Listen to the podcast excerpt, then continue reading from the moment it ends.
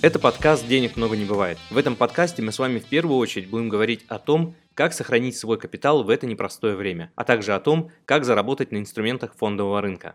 И наша главная цель – создать надежный и доходный портфель, на который вы всегда сможете рассчитывать. Тема сегодняшнего выпуска – что выбрать – бесплатные советы или платную консультацию. Конечно, в моем исполнении эта тема звучит, может быть, слегка натянуто, поскольку я являюсь инвестиционным советником, да, и основной мой хлеб является предоставление индивидуальных инвестиционных рекомендаций. То есть априори эти инвестиционные рекомендации, они стоят денег да, за оказание этих услуг. А что касается тех услуг, которые предоставляются банками, брокерами, возможно, вы обращаетесь за советом к вашему знакомому, а может быть, принимаете решение самостоятельно изучать рынок и искать какие-то инвестиционные идеи. Давайте попробуем оценить реальную пользу или реальный вред этих бесплатных рекомендаций рекомендаций, бесплатных советов. Что на практике происходит у инвесторов, с какими проблемами они сталкиваются, о чем стоит подумать начинающим инвесторам, прежде чем сделать выбор в пользу того или иного варианта. Начнем с моей самой любимой темы – это инвестирование через банк. Вы знаете, я сам очень много проработал в финансовой сфере, в управляющих компаниях, в банке, в страховой компании, поэтому представляю эту индустрию, конечно, очень хорошо изнутри. В целом, инвестирование через банк, как я неоднократно говорил, является одним из самых дорогих каналов инвестирования, поскольку, по сути, вы платите за обслуживание под ключ, да, у вас и банковские операции, и инвестиции. Но в чем есть серьезная дилемма, на мой взгляд? Первое, когда вы приходите в банк, пусть это даже private обслуживание, у вас есть персональный менеджер, у этого менеджера есть ассистент, у ассистента есть еще ассистент. Вот, собственно говоря, структура такая не маленькая, да, и вам кажется, что все схвачено. Но в действительности менеджеры банка часто занимаются операционной работой, то есть кассовым обслуживанием, оформлением документов, продажа банковских услуг, то есть это пакеты услуг, банковские карты, кредитные продукты, иногда это какие-то инвестиционные монеты. То есть э, все, на чем банк может принести и заработать комиссионный доход. Здесь пока никаких противоречий нет, это нормально абсолютно. Мы все понимаем, что любой бизнес это продажи и финансовая отрасль в этом плане не исключение. Но на что стоит действительно обратить внимание и быть э, нужно с этим действительно осторожным? Это в плане инвестиционных рекомендаций. Как сейчас происходит процесс в банках, ну как правило. Прежде чем вам дать рекомендацию на какой-то инвестиционный продукт, менеджер банка открывает какую-то ссылку у себя на внутреннем портале и видит список одобренных инвестиционных инструментов. Это структурные ноты, какие-то стратегии ДУ, возможно, закрытые фонды. Сами по себе эти инструменты неплохие, но они никак не представляют из себя какого-то сбалансированного, взвешенного портфеля. Поэтому менеджер часто ориентируется тем, какой план у него по комиссионному доходу установлен на квартал и выбирает те, которые наиболее маржинальные, которые могут там наиболее лучшим образом подходить инвестору в какой какой-то конкретной ситуации. И зачастую, учитывая, что складываются достаточно доверительные отношения между клиентами и менеджерами в банках, и это тоже нормально, инвестору рекомендуется что-то из этого приобрести. Безусловно, соблюдаются все нормы, объясняются риски и так далее, и так далее. Но, тем не менее, покупка такого рода инструментов, как правило, происходит в хаотичном порядке. То есть нет какой-то логики в приобретении и последовательности приобретения этих продуктов. А зачастую клиент не всегда оценивает риски так, как их нужно оценивать ну, в комплексе да, всех своих инвестиций. То есть если вы купите одну ноту, это допустимый риск, вы можете позволить себе потерять какую-то часть. Но если вы на весь портфель приобретаете структурные ноты, то у меня, конечно, очень большой вопрос к менеджеру, который вам это предлагает, поскольку очевидно, что он не учитывает ваш предыдущий багаж инвестиций, который был сделан, допустим, предыдущим менеджером. Или, допустим, менеджеру просто понравился какой-то инвестиционный продукт, реально понравился, он с горящими глазами пришел к вам, предложил, сказал, что нельзя упускать такую возможность, и вы подумали, ну почему бы и нет, давай еще приобретем. В итоге клиент обрастает какими-то активами, инструментами, которые ему самому не очень-то понятны, но тем не менее менеджер порекомендовал. У инвесторов часто есть такое впечатление, ну раз мне профессионалы банка посоветовали, значит там ничего плохого быть не может. С одной стороны это действительно так, но давайте разберемся в нюансах. Вот представьте, есть главный офис в Москве, там сидят аналитики, которые генерят э, какие-то идеи инвестиционные. Дальше подключается маркетолог, продуктолог, который составляет оболочку этого продукта, конструируется и предлагается какой-то инвестиционный продукт. Сам по себе этот продукт может решать какую-то узкую задачу. Он никак не противоречит там риску, никак не противоречит стратегии банка, наоборот, он позволяет заработать комиссионный доход, но при этом нету того ответственного человека, который бы собрал все эти продукты в какой-то единый портфель с учетом общей ситуации клиента. А ведь у инвестора могут быть э, разные задачи, у кого-то может быть существенная кредитная нагрузка, у кого-то могут быть планы планы по ликвидным средствам, еще какие-то другие задачи, которые инвестор может ставить перед собой. Но в рамках банковского обслуживания, как правило, все эти нюансы опускаются, и мы переходим уже от портфельного инвестирования к такому, знаете, продуктовому инвестированию, когда вот есть продукт, супермаркет пришел, понравился, купил, ну не сработало, давай купим еще. То есть реально это полный хаос, и это редко когда приводит к каким-то хорошим результатам. На коротком промежутке времени это может сработать, и я бы даже сказал, что если это сработает, это окажет медвежью услугу, потому что инвестор может считать, что это хорошо работает, надо действовать так и дальше, да, постепенно повышая уровень риска. Очень часто к нам обращаются инвесторы с просьбой оценить состояние его портфеля, и бывает так, что портфель полностью состоит из структурных нот или каких-то сложных структурных продуктов, которые инвестору реально самому непонятно. Причем он озадачился этим вопросом только тогда, когда портфель просел на 50%. То есть, когда это было там минус 5-7%, это еще было терпимо, но на уровне минус 50%, когда менеджер повторяет одни и те же слова каждый раз, у вас доверие уже постепенно снижается, и вы, конечно, хотите услышать альтернативное мнение. Жаль, что это желание не рождается в момент принятия решения, поскольку если бы вы на момент принятия решения выслушали консенсус там других э, профессионалов, возможно, вам бы удалось в принципе избежать этой ситуации. Но зачастую это работает не так. Сначала инвестор теряет деньги, да, потом уже понимает всю ценность э, каких-то альтернативных мнений и альтернативных решений. И на этом фоне, конечно, стоимость там частной консультации, которая, ну, как правило, носит там небольшой символический характер, значительно меньше тех возможных потерь, тех рисков, которые клиент на себя может неосознанно брать. То есть инвестируя несколько миллионов рублей, заплатить там э, два десятка тысяч рублей за консультацию качественную, да, с предложением альтернатив, почему-то становится жалко. Точную цену, допустим, нашей консультации вы можете увидеть на сайте. В интернете вообще достаточное количество сейчас финансовых инвестиционных советников, которые работают самостоятельно и которые готовы вам предоставить такой консенсус. Когда менеджер в банке рекомендует вам какой-либо инвестиционный продукт, я верю, что он действует искренне от всего сердца и хочет реально предложить вам какое-то интересное финансовое решение. Но, тем не менее, сама эта система работает так, что она не учитывает всех прочих там вещей, которые важно учитывать при составлении индивидуального инвестиционного портфеля. И, к сожалению, эту проблему не решить, если у вас не появится либо личный управляющий, либо личный инвестиционный советник, да, который будет вам подсказывать в принятии этих э, решений. Если вы рассчитываете на то, что менеджер банка будет следить за вашим инвестиционным портфелем, вашими инвестициями, то вы, конечно, глубоко заблуждаетесь. Нет, безусловно, менеджеру не все равно, что происходит с вашим капиталом, какая там доходность и так далее. Но с точки зрения построения самих процессов, в банках зачастую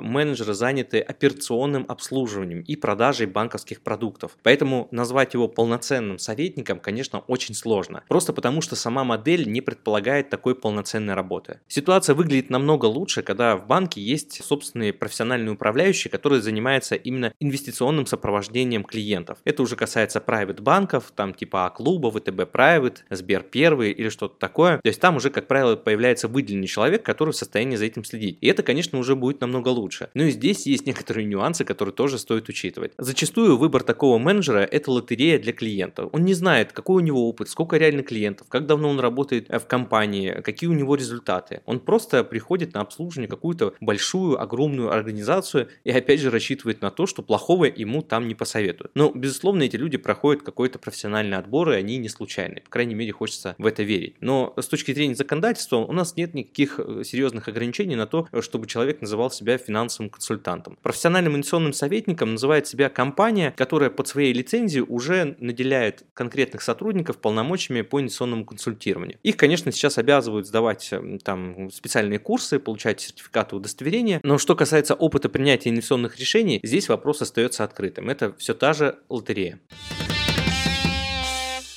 Второй важный момент, который также стоит учитывать э, при принятии подобного рода решений или подобном обслуживании, это то, что этот профессионал, как правило, ограничен линейкой конкретной управляющей компании, конкретной структуры. В этом, с одной стороны, нет ничего плохого, с другой стороны, надо понимать, что это ограниченный перечень финансовых инструментов. На сегодняшний день, учитывая ситуацию во всем мире, все российские управляющие брокерские компании, по сути, ограничены вообще не только даже своей линейкой, они, в принципе, ограничены функционалом и доступ к иностранным инструментам на текущий момент просто закрыт. Безусловно, если вы являетесь гражданином мира, рассматриваете себя как человек, который э, будет пересекать границы и, возможно, поменяет страну и место жительства, такой вариант инвестирования является недальновидным э, и не очень продуктивным. И, скорее всего, будет не очень удобным для вас, даже даже с точки зрения документа оборота что-то подписать, исправить. То есть гораздо удобнее иметь, конечно, платформу, которая была бы универсальна и не привязывала бы вас территориально к нахождению в каком-то конкретном месте ну, для решения каких-то текущих операционных задач. Поэтому, когда вы пользуетесь услугами и советами банкиров на тему того, куда инвестировать средства и рассматриваете от них предложения по инвестиционным и финансовым продуктам, вы должны четко понимать, что вы разговариваете с продавцом, а не инвестиционным советником. Если это реальный профессиональный инвестиционный советник, то у него должна быть соответствующая квалификация, и он должен рассматривать портфельный подход к вашим вложениям, а не просто использовать какие-то точечные идеи, ну, что называется, да, продать вам один раз, предложить, в общем, закрыть сделку, там, не знаю, назовите это как хотите, но это, я думаю, вы сразу почувствуете, разговариваете вы с экспертом, либо вы разговариваете с продавцом. Если вы понимаете, что вы зачастую разговариваете с продавцом, а не с экспертом, то здесь как раз и стоит задуматься на тему, а не стоит ли вам заплатить за какую-то частную консультацию, которая бы дала как минимум вам альтернативное мнение на то, что действительно соответствует вашим ожиданиям, поскольку зачастую клиенты private банков, там идет речь о серьезных суммах. И это будет либо финансовые потери, либо это временные потери. В любом случае, неверное решение может обойтись очень дорого. Другой формат бесплатного инвестиционного консультирования – это обслуживание у брокера. Ну, для вас, наверное, если вы ни разу не инвестировали, это может звучать странно, но тем не менее давайте я объясню немного модель. Когда вы инвестируете через брокера, априори предполагается, что вы самостоятельно принимаете инвестиционные решения. Но мы все понимаем, если вы недавно на рынке, вам нужен кто-то, кто будет подсказывать, объяснять, то есть наводить да, на какие-то мысли, помогать выбирать какие-то инвестиционные инструменты. И здесь, конечно, уже палка двух концах, потому что, с одной стороны, для этого нужна определенная лицензия, опыт, навыки у специалиста, который имеет право давать инвестиционные рекомендации. А с другой стороны, брокерская модель предполагает, что за каждую сделку вы платите брокеру, компании брокеру комиссионное вознаграждение. И чем больше сделок вы таких сделаете, тем больше комиссионное вознаграждение. Если у брокера есть собственные финансовые продукты, зачастую наши российские брокеры имеют большую линейку финансовых продуктов, структурных продуктов, паевых инвестиционных фондов, каких-то закрытых фондов, других проектах, то, конечно, есть еще и мотив продать вам какой-то финансовый инструмент, который будет более высокомаржинальный, ну и, соответственно, принесет больше комиссионного дохода и компании, и менеджеру. И в этом плане, когда вы слушаете рекомендации, советы такого брокера, который, безусловно, работает в ваших интересах, да, нужно понимать, что его конечная мотивация все же зависит от того, какой комиссионный доход он принесет брокеру. И это накладывает определенные как бы отпечатки на те рекомендации, которые он вам дает. Поэтому, как говорится, если вы не платите за продукт, то, скорее всего, продукт это вы. И в этом плане модель работы брокера, инвестор уверен в том, что он платит очень небольшую комиссию, но в действительности приобретает различные рода финансовые инструменты, которые также могут не совсем соответствовать его ожиданиям или его финансовому плану, если он у него составлен, или какому-то стратегическому подходу. То есть здесь тоже есть высокий риск того, что приобретение инвестиций будет носить какой-то эпизодический характер, который непоследовательный, может противоречить сам себе и многое-многое другое. То есть здесь также присутствует проблема комплексного подхода, комплексного видения ситуации. С другой стороны, если вы являетесь спекулянтом и вы хотите зарабатывать на каких-то отдельных ситуационных идеях, то, конечно, модель брокера вполне неплохая. Вы назначаете максимальную комиссию за успех, 20-30%, платите минимум за совершение сделки, используйте только биржевые инструменты. Ну, я имею в виду акции, облигации. Купили одну идею, отработали, рассчитались. Купили одну идею, отработали, отсчитались. Другой вопрос, что в такой подход инвестирования я не очень-то верю и думаю, что на длинном промежутке это все равно приведет к отрицательному результату, либо в лучшем случае к нулевому, и по сути сведет к нулю вообще все ваши усилия, будет потрачено время, силы, энергия и вопрос все это для чего. Да, конечно, брокер заработает свою комиссию, но вот ваши результаты останутся под вопросом. Я говорил в предыдущих выпусках на тему, какие вообще есть стратегии инвестирования, насколько они эффективны. Думаю, вам просто стоит их переслушать. С другой стороны, если вы придерживаетесь долгосрочного инвестирования, купили и держите, то для брокера вы абсолютно неинтересны. То есть сотрудник, который будет вас сопровождать, он не будет вас заинтересован, поскольку э, вы не приносите того комиссионного дохода, который нужно. И в этом плане, опять же, э, стоит поставить под вопрос те инвестиционные рекомендации, которые будут от него исходить. Не с точки зрения того, что он вам рекомендует что-то плохое, но просто сама мотивационная схема, она выстроена таким образом, который не очень хорошо отвечает конкретно вашим задачам. И в этом плане, опять же, нам не хватает какого-то независимого консультанта, который бы со стороны мог наблюдать и привязан был бы э, с точки зрения KPI и результативности именно к вашим целям, а не целям работодателя. С точки зрения профессионализма самого брокера, я имею в виду консультанта брокера, это снова лотерея, поскольку вы не знаете, кто именно попадет к вам. Это опытный консультант, неопытный, какая у него результативность других портфелей. Что касается ответственности, то понимаете, здесь она минимальна, поскольку это даже не доверительное управление, это просто человек, который вам подсказывает, что делать. Но в конечном итоге на кнопку купить, продать нажимаете именно вы. Лично с моей точки точки зрения, чтобы решить проблему э, лотереи с консультантами, да, на которую вы попадаете, должна работать система принятия инвестиционных решений, система, которая бы вам помогала последовательно выстроить ваш инвестиционный портфель. Вот мы в нашей команде Skybond придерживаемся именно такого подхода. У нас есть определенное видение то, как должен составляться портфель, по каким триггерам и правилам он должен ребалансироваться. Я об этом подробнее рассказываю в своих предыдущих выпусках. Вы можете опять же их переслушать. Есть те правила, которые выполняются систематически там на регулярной основе. И все эти правила лоцируются в конкретный портфель. То есть задача менеджера поддерживать коммуникацию, объяснять, как это работает, но отдельный конкретный менеджер не должен принимать инвестиционных решений по тому, что вам лучше сделать и что рекомендовать. Что рекомендовать должна работать система, которая проходит определенные проверки, она проходит на определенные тесты по тому, соответствует ли это ожиданиям, соответствует ли это уровню риска, и вообще уместно ли это в конкретном случае конкретного инвестора, какие у него есть предпочтения, какие есть ограничения. То есть вся эта информация должна учитываться не разово, не эпизодически, не должна никак зависеть от настроения. То есть здесь должен реально быть какой-то профессиональный консенсус. Конечно, в таком случае роль конкретного менеджера значительно снижается, но с точки зрения устойчивости и надежности вашего портфеля мы серьезно повышаем уровень его надежности и возможности работать в долгую, не подвергая портфель каким-то резким колебаниям и не рискуем уйти в какой-то очень рискованный проект или наоборот в очень консервативный. То есть наша с вами главная задача как инвестора – это сформировать сбалансированную систему принятия решений, которая позволит исключить эмоциональное принятие решений, какой-то новостной шум, который так или иначе влияет на нас, вплоть до того, что даже погода влияет на то, какие решения мы принимаем. Все это, конечно, для нас не подходит, если мы хотим пробежать марафон, а не пробежать спринт и через 2 минуты выдохнуться и дальше не иметь сил для продолжения забега.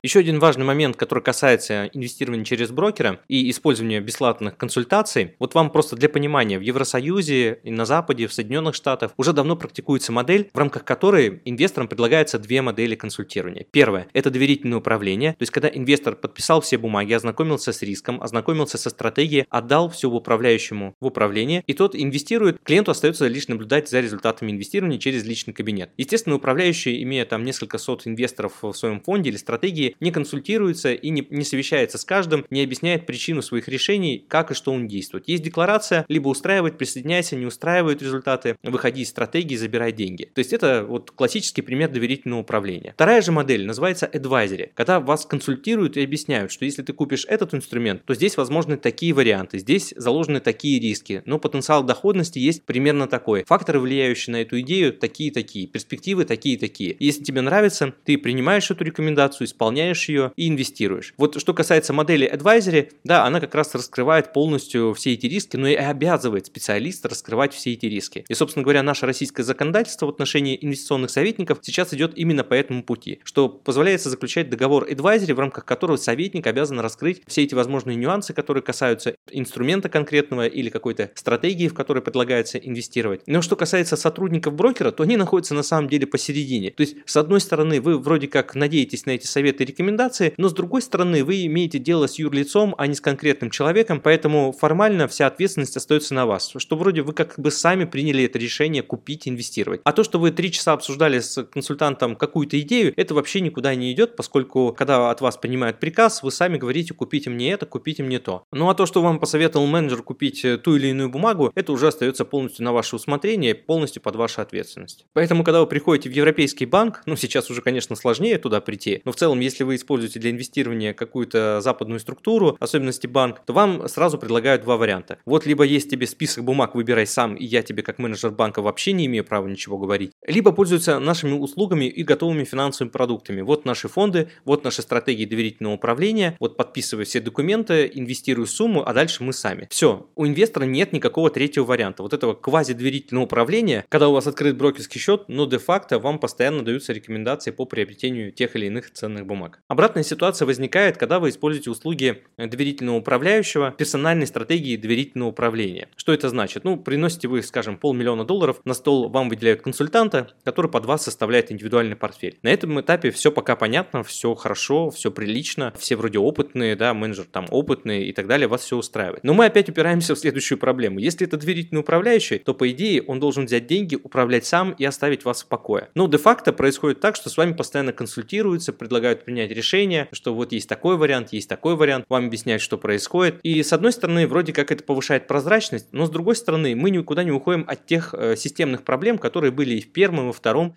и в этом третьем случае. Портфель, опять же, формируется исходя из каких-то общих мировоззрений там, конкретного менеджера, вашего настроения, погоды, которая сегодня на улице есть. То есть это все хаотичное приобретение активов, которое не ведет к системности принятия решений. Если доверительный управляющий постоянно советуется и предлагает вам купить какие-то те или иные бумаги, то в целом я не вижу большой разницы между сотрудником брокера и сотрудником управляющей компании. Но по сути они выполняют одну и ту же роль, проблемы остаются все те же самые. Отсутствие системности, наличие случайных факторов, большого количества случайных факторов и отсутствие опыта и непонимания инвестора, что и зачем он делает. По большому счету вся разница между сотрудником брокера, банка и управляющей компании сводится тогда к тому, что у них просто разные системы монетизации, разная система начисления комиссионных. Но природа и проблемы у них на самом деле примерно те же самые. Тем не менее, несмотря на все эти проблемы использования банковского, брокерского канала инвестирования или использования даже управляющей компании, мне кажется гораздо более лучшим вариантом, чем инвестирование по рекомендациям вашего знакомого. Да, именно так. Поскольку ситуация у знакомого может серьезно отличаться от вашей, у вас могут быть разные финансовые положения, разные возможности, в конце концов разная готовность принимать на себя риски. Поэтому слепое следование за рекомендацией, пусть даже опытного инвестора, который является там вашим знакомым и вроде как плохого не посоветует, я считаю все-таки это очень плохой путь. Во-первых, если идея не сработает, это может просто испортить ваши отношения с этим человеком. Во-вторых, он не будет тратить время, заморачиваться, объяснять вам все риски, поскольку это ваше решение. Он рискует своими деньгами, вы рискуете своими. У вас своя голова на плечах, у него своя. У него свои цели,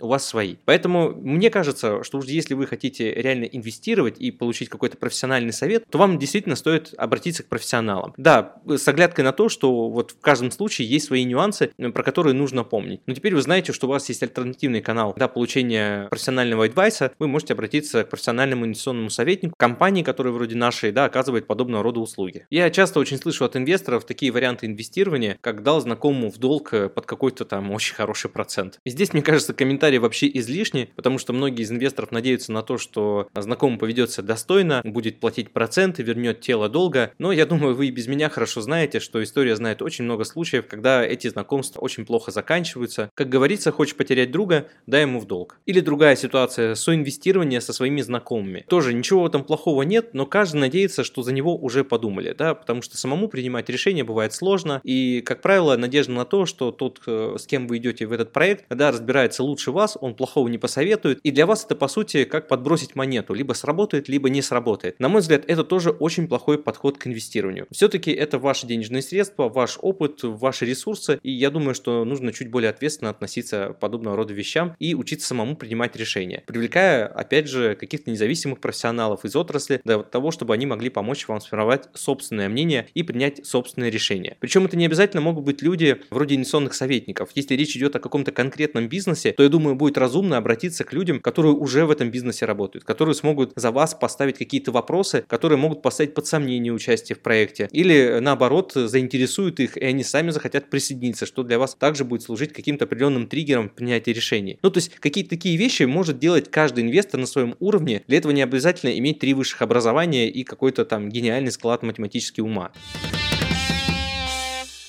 Еще часто на практике бывает так, что инвесторы считают, что самостоятельный поиск информации и самостоятельное принятие решений – это тоже один из вариантов бесплатного инвестирования, да, бесплатного, так сказать, принятия решений. Но на деле э, любой человек, он платит либо временем, либо деньгами. И, как правило, конечно, состоятельные инвесторы используют консенсус профессионалов рынка для того, чтобы принять взвешенные решения. То есть это мнение даже не одного специалиста, а нескольких. Потому что, как доказано исследованием, да, получение какого-то среднего мнения среди профессионалов, оно, как правило, уменьшает риск ошибок. Конечно, консенсус профессионалов не всегда ведет вас э, к единственному верному решению, и консенсусы тоже бывают сильно промахиваются. Это, как правило, связано и с тем, что экономика постоянно меняется, постоянно появляются новые водные, новые данные, которые на момент принятия такого решения невозможно было предусмотреть, либо вероятность наступления каких-то значимых событий была крайне низкой, которые не брались в расчет. Но, тем не менее, наличие нескольких мнений – это всегда дополнительный плюс и дополнительно капает в карму конкретного инвестора. Большую пользу в независимой платной консультации получат и те, кто впервые инвестирует на фондовом рынке, у кого отсутствует опыт принятия инвестиционных решений, кто не может сориентироваться и понять, а что является высокой доходностью, что является низкой доходностью, вообще какие есть здесь рамки, примеры, ориентиры, что взять за основу, чтобы в будущем уже иметь собственное представление.